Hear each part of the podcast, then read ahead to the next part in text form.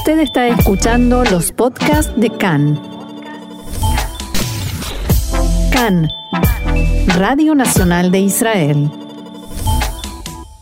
Y para ayudarnos a seguir intentando comprender mejor esta situación y tratar de ver qué va a suceder, ya está en línea con nosotros un amigo de la casa, se puede decir, el periodista Sal Emergui. Hola Sal, ¿cómo estás? Muy bien, ¿qué tal? ¿Cómo estás? Muy bien. Mi primera, mi primera pregunta es la siguiente. ¿Querés ser el próximo primer ministro de Israel? Estoy en negociación. Estoy en negociación. Creo que hay más opciones de que yo sea primer ministro a que haya un gobierno unidad, creo yo. Bueno, entonces esa es la segunda pregunta. ¿Habrá gobierno de unidad y en todo caso cuál? Porque en todas las opciones, por lo menos que yo encontré, hay alguien que no quiere estar con otro alguien.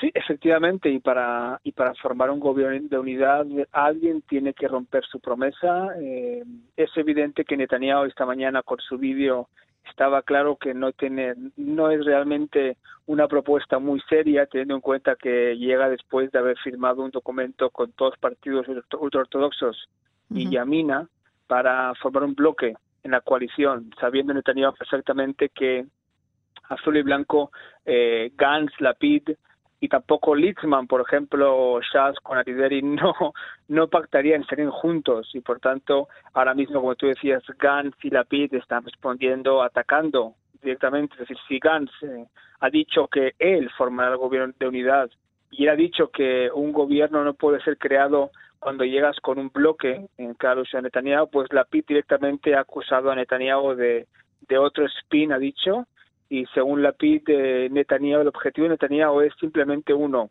ir a las elecciones y tener esta vez sí la mayoría de 61 diputados. ¿Otra vez elecciones?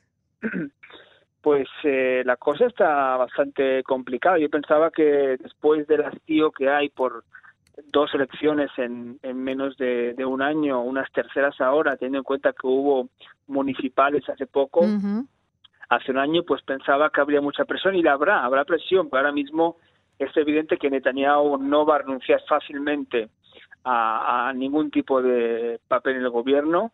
Es evidente que la condición de Gantz, que es que formar con Likud un gobierno, pero sin Netanyahu, es prácticamente imposible ahora mismo porque el Likud está cierra filas en torno a Netanyahu, quiera o no quiera, aunque haya dirigentes que evidentemente preferirían eh, digamos, renunciar a Netanyahu y no ir a las elecciones, pero si se llega a este caso, yo estoy seguro que el Likud eh, no va a cortar la cabeza de Netanyahu, aunque todo dependerá un poco de lo que pase en octubre con la, audiencia con mm. el con Mandelblit y veremos ahí qué pasa con Netanyahu a nivel judicial, que la es muy audiencia previa a juicio, sí. Sí, y si no, también está la opción esta que yo creo que en el azul y blanco también, digamos que la presión aumentará al final, a lo mejor, a lo mejor se podía hacer una fórmula que es la siguiente, que es los primeros dos años estaría Gantz de primer ministro y si Netanyahu finalmente soluciona sus problemas judiciales, pues el final del mandato de esta gobernabilidad sería formado por sería gobernado por Netanyahu porque si no, las dos opciones, Netanyahu no puede formar un gobierno solo. El problema de esa opción es la inmunidad parlamentaria que pide Netanyahu, que el Partido Azul y Blanco dijo que no se la va a dar. Sí, no, pero no, no, es decir, en los primeros dos años Netanyahu no está en el gobierno, mm. Netanyahu no está en el gobierno, está Gantz de primer ministro y Netanyahu en estos dos años tendría que realmente agilizar sus temas judiciales y finalmente va a juicio, ¿no? y ahí veremos si tiene si es condenado evidentemente no será no volverá y si no es condenado pues el Likud le permitirá volver pero claro es una opción que depende mucho es que Netanyahu también a nivel psicológico mm. Eh, él está con la idea de que si Israel no tiene a Netanyahu como primer ministro Israel va a desaparecer prácticamente es decir tú fíjate ayer la reacción suya enseguida fue eh, juntar a todos los líderes de la derecha y ultraortodoxos para un bloque unido en lugar, por ejemplo, de intentar, aunque ya lo hace, intentar convencer al Lieberman mm. para que rompa su palabra, porque la única opción aritmética, un poco, diríamos, lógica, entre comillas, es que Lieberman rompa su promesa y se una al gobierno de la derecha y Jaredín, y en ese caso sí que hay mayoría, pero claro, Lieberman no creo que haga esto porque sería realmente el reír mundial que después de haber basado su campaña en el no a los jardines. Ni siquiera si le ofrecen eh, ser primer ministro en rotación. Eh, yo creo que no, yo creo que no, porque sería, es, evidente que, que Lieberman sí que sería primer ministro, a lo mejor, pero Lieberman conoce muy bien eh, a Netanyahu y sobre todo, si hace eso, Lieberman sabe que en esas elecciones, a diferencia del pasado de esas elecciones, Lieberman si ha obtenido ocho o siete mandatos, que no sabe, pero de estos ocho o siete, eh, diríamos que la mitad, los cuatro, son básicamente de personas de centro, izquierda o, derecha liberales que están en contra de la presencia o la influencia religiosa. Es decir, entonces sería básicamente una ganancia inmediata política, pero sería un suicidio a largo plazo de Lieberman como primer ministro. Y por tanto creo que ya él mismo lo ha dicho, lo ha dicho que yo solo quiero un gobierno con Gantz y con Likud, eh, y si no, pues no me llamen. Así que la segunda opción, si Lieberman dice que no, y Netanyahu ya lo ha intentado también, fracasando, que es, por, es como sabemos, intentar convencer al Partido Laborista Gesher, teniendo en cuenta que en Gesher eh, Orle Levy básicamente viene de la viene del Likud, de la derecha, pero en ese caso ya eh, también eh, Amir Pérez ha dejado claro que ni hablar, que él ha prometido que no y que su teléfono está ocupado. Sí, sí, la y si Pérez va al gobierno de Netanyahu, pues necesitará más de un no un bigote, se necesitará una barba para esconderse, porque le perseguirá en todos sitios recordándole esta promesa. Así que esas son las opciones que tiene Netanyahu. La otra opción es la que se perfila o se espera que es un gobierno de unidad. En este sentido, Netanyahu debería renunciar sus aliados eh, Jaredim o al menos intentar pactar una especie de, gobierno, porque si no ahora mismo, mm. fíjate que Netanyahu ha dicho hoy, ha pedido hoy a Gantz la, una unidad, un gobierno de unidad, ten en cuenta que ahora mismo Gantz tiene 33 escaños, Netanyahu no viene con 31 de Likud, viene con, con 55 o 56, que son todo el bloque, por tanto sería todo el, todo el parlamento sería el gobierno, eh, teniendo en cuenta que también este, Gantz quiere a Pérez en el gobierno, a, eh, a Lieberman, Lieberman no aceptaría esto, así que la cosa es complicada. Así es. Ahora, mm, todos sabíamos que se necesitaba una definición clara, concreta, contundente, eh, para no volver a la misma situación en la que estuvimos hace unos meses nada más y, todas, las, todas las campañas estuvieron enfocadas a eso, a que la gente salga a votar y que defina la situación. Eh, y, finalmente la cosa quedó más o menos igual. ¿Qué falló? ¿Qué le falló a la campaña, eh, tanto de Benjamin Netanyahu como la de Azul y Blanco, a tu entender, para que esto no sucediera así, para que no hubiera una definición contundente?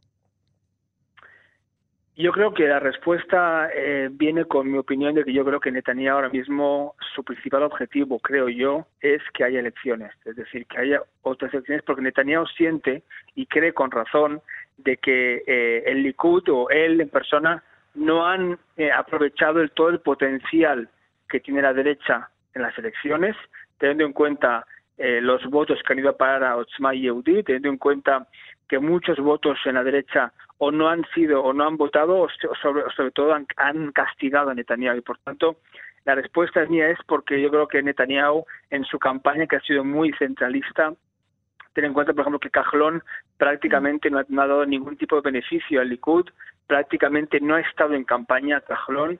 Moshe Feiglin ha sido realmente un chiste es decir de, sus votos los votos de Feiglin han ido a parar a, o a Yamina o incluso Otzma Yehudit no han ido a parar al Likud, porque el Likud tendría que haber obtenido como mínimo 40 diputados, teniendo en cuenta los votos de Feglin y los cuatro de Cajlón, y no se ha conseguido, y por tanto el fallo del Likud ha sido este, que, que no han, diríamos, eh, ha centrado demasiado la figura de Netanyahu, y Netanyahu es una figura que provoca también muchas críticas dentro de la derecha.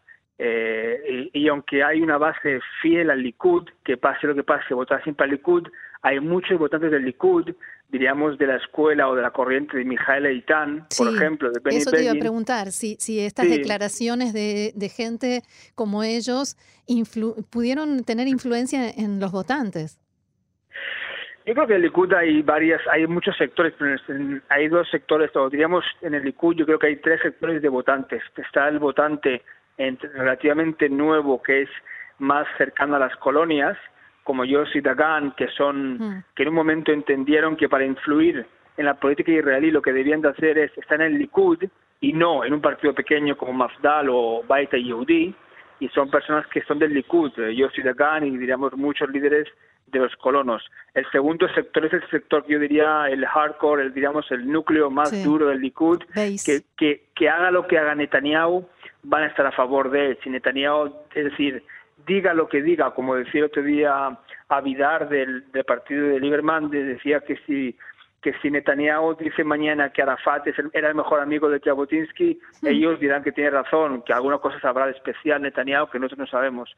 Y la tercera opción es, eh, digamos, el tercer sector más liberal, que es este sector de Mijael Eitan, Benny Begin, yo incluiría a Robin Rivlin, que son personas de la derecha liberal, incluso más derechistas a nivel político en el tema de las colonias que Netanyahu, pero son líderes que, por ejemplo, no aceptan este mensaje de división o no aceptan las críticas a la policía, a los medios, a los jueces. Y yo creo que ahí fue un poco el voto de castigo.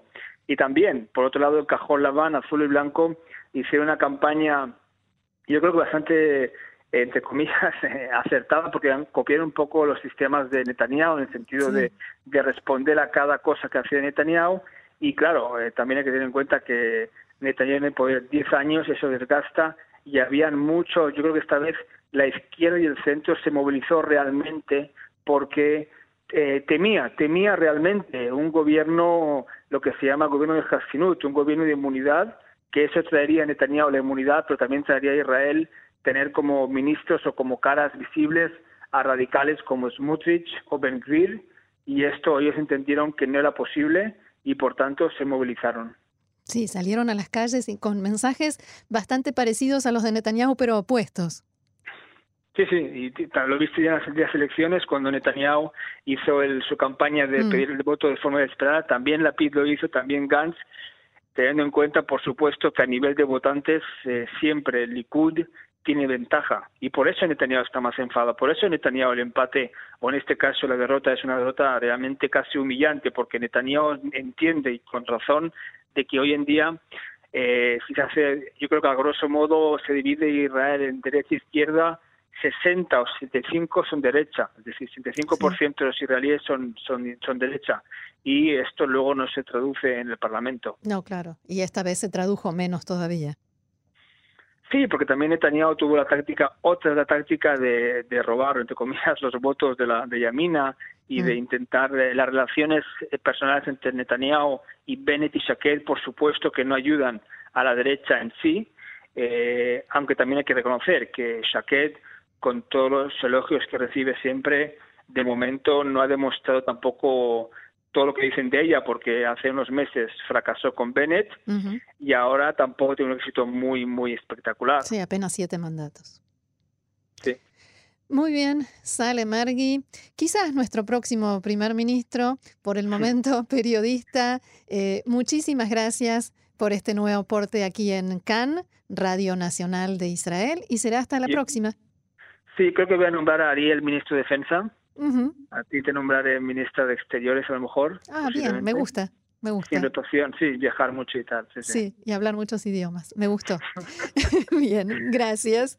Bueno, Bye, shalom.